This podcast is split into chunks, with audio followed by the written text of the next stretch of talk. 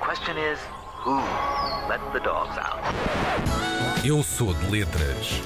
Com Inês Lopes Gonçalves. Pois é, e hoje com a pergunta para um milhão de dólares. O grande enigma da humanidade. E esse enigma é. What is love?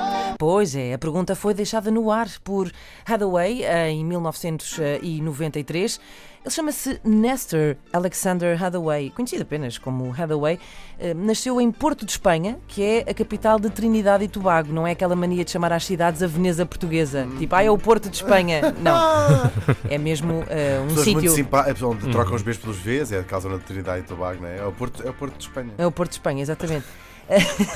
Ele é vagamente primo de Hugo van der Ding, visto ser filho de uma oceanógrafa holandesa um, e um enfermeiro uh, de Trinidade. Tenho uma dúvida, como é que são as pessoas de Trinidade? São trinitárias? E Tobague... Trinidade e Tobaguenses. Trinidade e Tobago. Disseste isso com ar de quem não tem a certeza Sim, nenhuma sim, do que está a dizer. está a dizer. Bom, já dizer lá vamos ver. Bom, eu não sei se ao fim de todos estes anos ele já encontrou a resposta para esta pergunta, mas eu vou ajudá-lo com uma ferramenta muito preciosa eh, que não havia no tempo dele e que se chama Google. Portanto, aqui eu vou ao Google, espera aí. Espera aí, estou aqui a ver. Eh, portanto, Estás a encontrar? escrever Está perto? What is love? Enter. Enter. Deu isto. What is love? Portanto, Olha. Hathaway não sabe o que é o amor. Em 1993 não existe Google para saber. Agora já existe Google e nós tentamos ajudar o Hathaway perguntando ao Google o que é o amor e o resultado é a sua própria canção perguntando o que é o amor. Meu Deus, isto está muito Isto é o- complicado. Oh my god, é o- um cão a morder a sua própria cauda. Convém lembrar também que os Foreigner também já tinham feito a mesma questão em 1984. Pois é.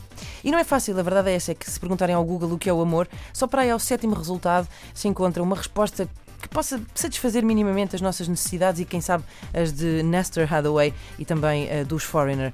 Um, essa resposta está num site eh, chamado IdeaPod e não explica exatamente o que é o amor, mas dá-nos meia dúzia de pistas um, para saber que o encontramos. Uh, e estas pistas são: a primeira delas é que o amor faz-te sentir viciado, cria alguma espécie de adição.